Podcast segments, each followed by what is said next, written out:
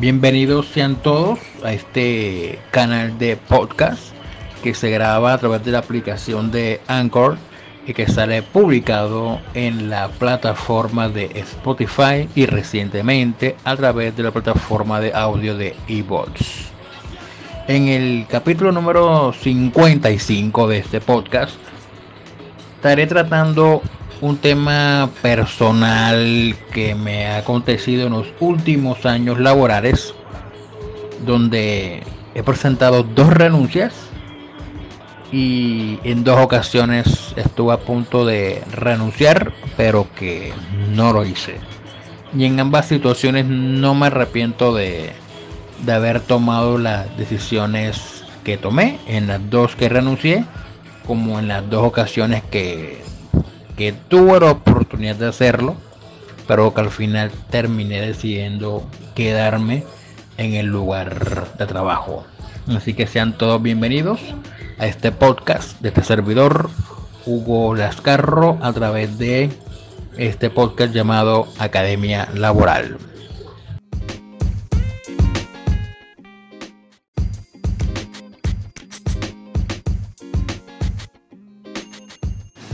Empecemos por aquellas situaciones que me llevaron a presentar la renuncia, aquellas que uno diría como que las experiencias desagradables. La primera ocurrió como para el año 2018-2019 cuando un amigo me recomendó con otro amigo para llevarle o tramitarle un proceso ejecutivo hipotecario como tal. Listo, entonces le pedí que me compartiera el número de teléfono, el correo electrónico de la persona para comunicarle, comunicarme con ella y enviarle una propuesta de servicios. Así lo hice y hablé con la persona y hablamos como dos, como dos días seguidos acerca del tema y hasta ahí todo iba muy bien. Se redactó la demanda, se firmó el poder, y qué más, a ver, qué más me hace falta. Se presentó la demanda y todo bien. Bueno, en realidad cuando vi la primera señal de que debía renunciar, cuando firmamos el poder, ahí sentí como la primera señal de que esto no iba a terminar en buenos términos. ¿Por qué? Porque él quería, que la persona quería que yo autenticara la firma, cosa que al, al abogado no se, le, no se requiere que autentique la firma, se requiere que autentique la firma es el cliente como tal. Pero él quería que yo la autenticara para, para él sentirse tranquilo. A lo que yo le dije que no era necesario, que eso tiene que hacerlo el cliente. Entonces cuando yo le dije que no era necesario, entonces el cliente se ofuscó, entonces no, entonces mejor entonces no, no hacemos nada y toda la cosa. Entonces yo como para, primero porque yo como para no llevar las cosas como que al límite o, enojarme con la persona y, y tras eso que venía recomendado por un amigo, entonces como que bueno, vamos a hacerlo así, vamos a calmarnos y vamos a autenticar la firma para que se quede quieto. Ya.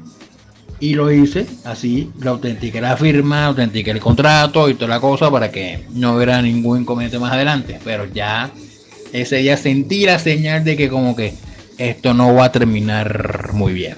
Muy bien. Se formó el poder, demandas, presenté la demanda, le envié el acta de reparto, le envié la demanda a él para que la viera. Entonces cuando vio la demanda empezó a hacer unas correcciones que yo personalmente no veo mal que el cliente me haga correcciones sobre la demanda, porque primero él es el que mejor conoce la situación. Y entonces el que mejor me puede decir, agrega esto, modifica esto, coloca esto o eh, lo otro, ¿ya? Eso yo no le voy a inconveniente, yo lo hago con los clientes, siempre les envío los escritos antes de presentarlo, para ver si que cuando son temas así de demandas como tal, yo siempre lo, lo, lo mando con el cliente. Entonces cuando yo se lo envío, entonces él empieza a hacer unas modificaciones que no, que tienes que colocarle los puntos aquí, los punticoma acá, los puntos seguidos acá y bueno. Listo, entonces lo hacía y me exigía que todos los escritos a partir de ahí se los mandará el primero para que él le diera el visto bueno y entonces, si él da el visto bueno, entonces presentarlos al, juzgado. Vuelvo y reitero, yo tengo la costumbre de enviar los escritos al, cliente para que lo vea, para que sepa que estamos trabajándole, ¿ya? Pero no para que me dé el visto bueno, porque la idea es que uno como abogado, su profesión es en forma autónoma, ¿ya? No, no requiere estar subordinado a X o Y persona. Entonces, en forma autónoma del trabajo no es para que le alguien le dé el visto bueno, pero él quería primero darme el visto bueno a todo lo que hiciera, hasta lo más mínimo. Le presentó la demanda, cayó un juzgado civil municipal y para esa época mi papá estaba enfermo. Mi papá en esa época todavía estaba vivo. Estaba enfermo de cáncer, un, melanoma que le cayó en el pie. Entonces, para esa época, la demanda cayó un juzgado civil. Y también para esa época el Consejo de la Judicatura le cambió la nomenclatura a varios juzgados civiles de civiles municipales y los convirtió en juzgados de pequeñas causas. Entonces, dentro de eso que le cambió la nomenclatura, cayó el juzgado donde le tocó por reparto la demanda ejecutiva hipotecaria. Entonces, él me preguntaba todos los días, la persona me preguntaba todos los días la misma cosa todos los días me preguntaba cómo iba la demanda, cómo iba el proceso, que si el juzgado ya se, se había manifestado, que si ya habían decretado medidas cautelares. Y yo, bueno, todos los días que me tocaba hacer, responder lo mismo. Ya se presentó la demanda, estamos a la espera que el juzgado se pronuncie acerca del tema, ya que, que el mandamiento de pago y decrete las medidas cautelares. Entonces, yo pensaba que con eso ya se iba a quedar tranquila la persona, pero no fue así. Todos los días, vuelvo y reitero, todos los santos días me preguntaba exactamente lo mismo. Todos los días. Me preguntaba por llamada, me preguntaba por WhatsApp y hasta los domingos temprano me llamaba a preguntarme por el proceso. Hasta tuve en una ocasión, en una ocasión no, en dos ocasiones tuve que ir hasta su casa a decirle lo mismo que ya le había dicho por nota de voz y que ya le había dicho por llamada a la vez todos los días que me llamaba. Entonces ya la situación me estaba, ya me estaba como que bueno, cansando porque la verdad es que todos los días la misma cosa y no podía, no podía más. Ya entonces yo trataba y trataba de llevarlo de la mejor manera posible, de hacer la situación un poco llevadera, pero la situación fue bastante caótica. Ya, entonces yo un vista lo dije, bueno, ves tú al centro cívico y no hay inconveniente, con el de reparto va al juzgado, el juzgado queda en tal piso y tú preguntas por el, por el proceso y el funcionario del juzgado te dirá la situación del proceso, si ya se dio el mandamiento de pago, si ya se dictó medidas cautelares, si aún, si aún está en trámite, él te dirá. No hay inconveniente con eso. Ya. El muchacho va y se acerca un día al centro cívico. Y ese día que se acerca al centro cívico, yo estaba en mi casa. Estaba, en ese día estaba cuidando, estaba, estaba cuidando a mi papá, porque mi papá, me reitero, estaba enfermo de cáncer. Y no podía dejarlo solo porque yo estaba solo con él, entonces no podía movilizarme de mi casa. Ya entonces él él me llama como tipo 10 de la mañana, ofuscado, diciéndome, mira, necesito que te vengas para acá para el juzgado, para el centro cívico, porque es que no entiendo algo. Tú me dijiste que el juzgado era tal y llego al centro cívico y el juzgado es otro. ¿Qué pasó? ¿Por qué el, porque el cambio de nomenclatura? La verdad, y la verdad es que yo digo, en ese momento yo lo entendía porque la verdad es que yo tampoco sabía que habían cambiado nomenclatura la situación. Yo no sabía. Entonces, bueno, yo dije, bueno, espérate, yo voy en la, en la tarde y llego al centro cívico y pregunto porque ahora no puedo ir porque estoy con mi papá y mi papá está enfermo y no hay nadie que lo cuide. A lo que el tipo a mí me responde, no importa. Yo lo siento, me dice, no lo siento, lo siento mucho. Necesito que tengas para el centro cívico porque necesito que me arregles la situación porque la verdad es que no entiendo nada. A lo que yo le dije, no puedo ir, le dije dos, tres veces, ahora mismo no puedo ir porque estoy cuidando a mi papá que está enfermo de cáncer, te lo dije tres veces de buenas maneras, ¿ya? Sin embargo, el muchacho sigue insistiendo en que me, quería tener allá, allá en el centro cívico, allá, allá enseguida, porque no entendía nada. Bueno, yo enseguida dije, ¿sabes qué? No, no, ahora mismo no puedo. Ahora mismo no puedo ir. Así que tendrás que esperarte hasta la tarde porque no puedo ir al centro cívico ahora. Listo, entonces el tipo se quedó quieto. Y yo fui en la tarde a averiguar qué era la situación. Y además en cambio nomenclatura del juzgado, pero ahí estaba ubicado en el mismo sitio. Y me dijeron que estaba en trámite el, el proceso como tal. Ya. Yo le informo a él la situación. Pensé que se iba a quedar tranquilo, pero no fue así. La situación empeoró. Porque no solamente ahora me llamaba él, el cliente como tal, sino que me llamaba el papá, me llamaba el la mamá, este, me llamaba el tío a preguntarme exactamente lo mismo, lo que ya yo me empecé a preocupar porque bueno, y entonces, ¿quién es el próximo que me va a llamar? El tío, el otro tío, el sobrino, el nieto, ¿qué? El primo, ¿qué? ¿Quién me va a llamar? Entonces, entonces, mejor dicho, yo estaba bastante ya, la situación ya me estaba agotando. Tuve que llevar con el amigo que me recomendó, explicarle cómo me estaba sintiendo y entonces el amigo me estaba diciendo, no, pero trátalo con calma, porque la verdad es que el amigo también estaba comiendo el proceso, estaba también comiendo el proceso, ¿ya? Entonces, él quiere que lo tratara suave, pero ajá, tú, tú, no, tú no estás tratando, el que lo está tratando soy yo. Y ahí es que me tiene agotado. Entonces el, el pelado me decía, no, pero cálmate y trátalo con suavena, listo. Listo. Traté con calma. Ya le puse presente al amigo que me lo recomendó cómo era él. Ya, hasta que el mismo amigo un día se dio cuenta cómo era la película, me llama y me dice, mira, yo sé que todo lo que tú me decías era verdad, yo no te quería creer porque nunca me lo había visto así, pero en realidad a mí también ya me tiene agotado hasta la coronilla con el, con el tema y le mostré al amigo todo lo que se está, todo lo que se estaba haciendo y lo que estaba pendiente más porque el amigo trabajaba en la rama judicial. Entonces él sabía cómo era el, asunto al interior del, de, la rama, entonces. Y él sabía que me tiene agotado. Hasta un momento, otro día, yo le dije que otro día me llamó, volví, me, me, me volví a llamar el papá, la mamá, el tío, y bueno, yo le dije, ¿sabes una cosa? Yo lo siento mucho. Pero ya su hijo me ha preguntado eso innumerables, innumerables de veces yo siento que en el fondo él desconfía de mí, de mi trabajo. Entonces, ¿sabe qué? Yo le voy a renunciar porque la verdad es que me siento agotado. Porque todos los días le pregunto, todos los días me pregunto lo mismo. Y todos los días le, respondo de la mejor manera posible. Y, y aún así, él me sigue preguntando lo mismo. Entonces no sé qué quiere que le diga. Entonces parece como que si desconfiara de mí Ok, entonces lo mejor, lo mejor que puede hacer es presentar la renuncia el proceso y que se busque a otro, a otro abogado. Entonces el papá me dijo, no, no quiero usted renuncie, ¿qué tal? Sí, o sea, yo lo puedo hacer por usted, pero es que en realidad, no, no, no, yo no puedo más con esta situación. Así que lo mejor es que él se consiga a otra persona. Yo por general no hago eso. Yo cuando voy a renunciar a un proceso, siempre le recomiendo a la persona, un amigo que sea un crack en el área. Pero esta vez como estaba tan agotado, le dije que no.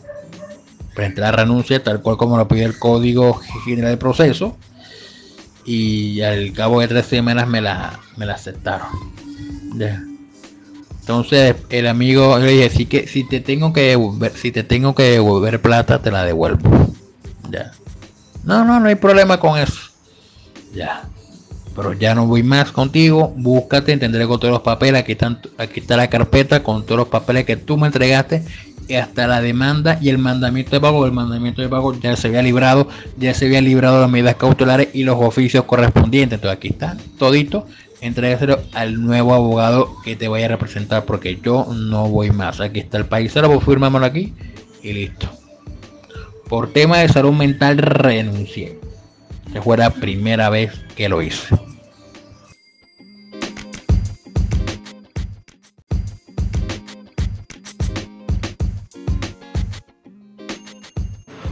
En la segunda ocasión que presenté la renuncia fui un poco más osado, porque lo hice en medio de la pandemia del COVID-19, en medio del estado de emergencia sanitaria por causa del coronavirus, cuando en ese momento aún estaba fuerte el coronavirus. ¿Ya? Para esa época, también recomendado de una persona, me dijeron, mira, hay, una, hay un lugar para trabajar en una empresa, te van a pagar tanto, y bueno, tú me dirás, y sinceramente yo digo una cosa, también así como cuando me recomienda, yo me pongo contento, ya porque es un nuevo reto, algo que nuevo que experimentar, entonces lo tomo como retos para hacerme más fuerte. Ya listo, yo voy, yo me presento.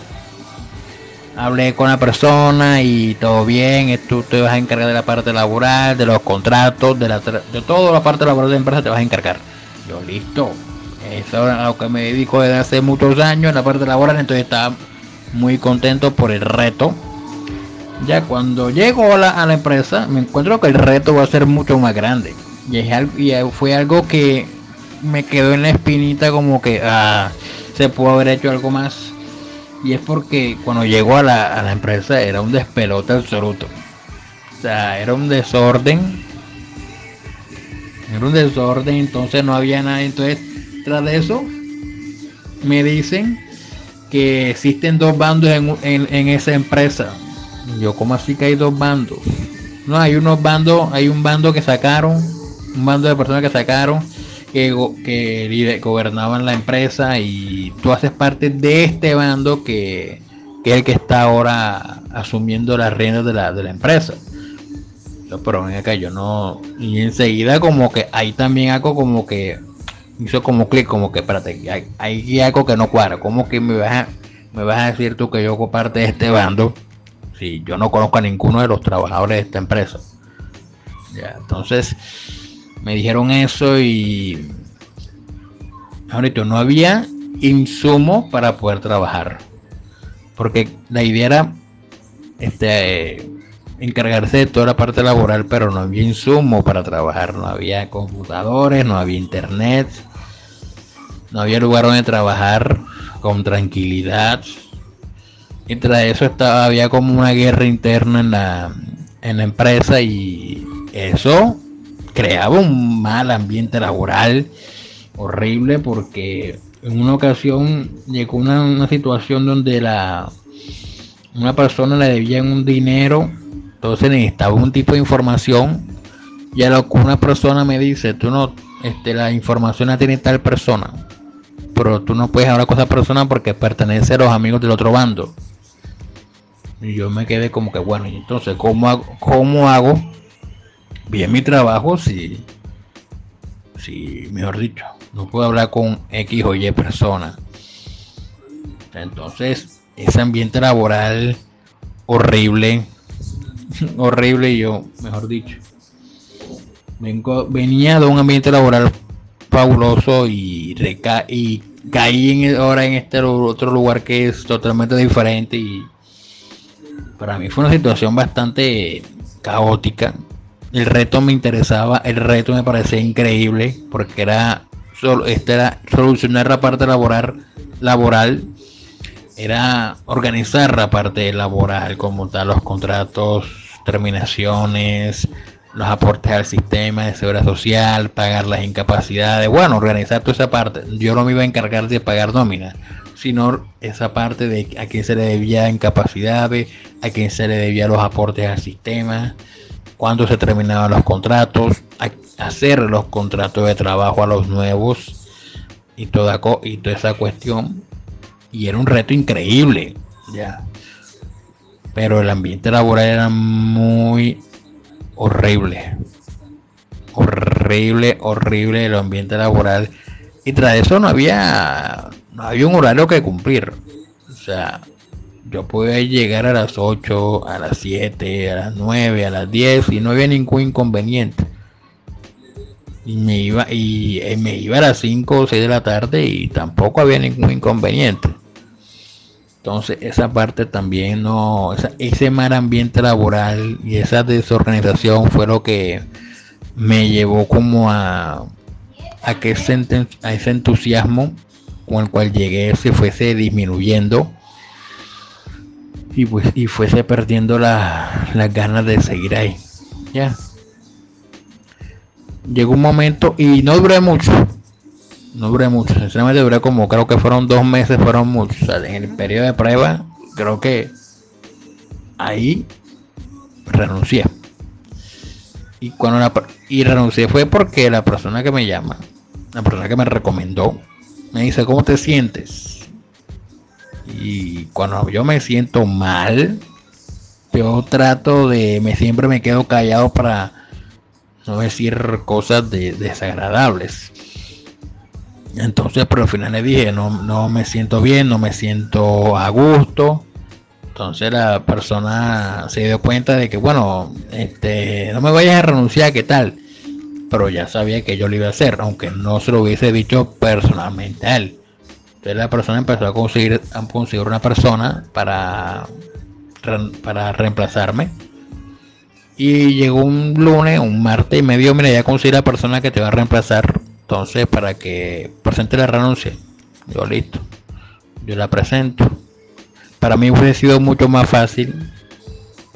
Para mí hubiese sido mucho, perdón, más, o sí, un poco más deseable presentar la renuncia diciendo que fue por culpa del empleador, ya para que no solamente me pagaran todo relacionado con el contrato, sino la indemnización como tal. Pero viendo cómo era la situación en esa época, cómo estaba, yo dije, ah, ¿para qué? Yo voy a perder tiempo con esta diciendo que fue un despido indirecto y que me paguen esto. Si no le pagan a los trabajadores ahora mucho menos van a pagar a mí el, todo lo que se supone que me tienen que pagar. Así que simplemente les dije, yo presento la renuncia y si me van a cancelar algo, que sea el último salario y ya. Dejémoslo hasta ahí la relación laboral y no me ven más la, la cara. Esto así la, la presenté. Mientras la renuncia le dije al muchacho que me reemplazó hasta donde iba, se lo dije con todo el ánimo, aunque yo en el fondo me sintiera, mejor dicho, con ganas de salir corriendo. Y bueno, yo me fui, me monté en el bus y me dirigí para la casa con la plata del último salario que me adeudaban. Y listo, y ya me fui para la casa. Y hasta la fecha no he vuelto más a hablar con la persona que me recomendó trabajar en ese lugar. No he vuelto a hablar con ninguna persona que estuve como compañero de trabajo. Y sinceramente no quisiera volver allá. No quisiera volver allá. No tengo la intención de volver. Porque no quiero volver a, otra vez a vivir esa situación.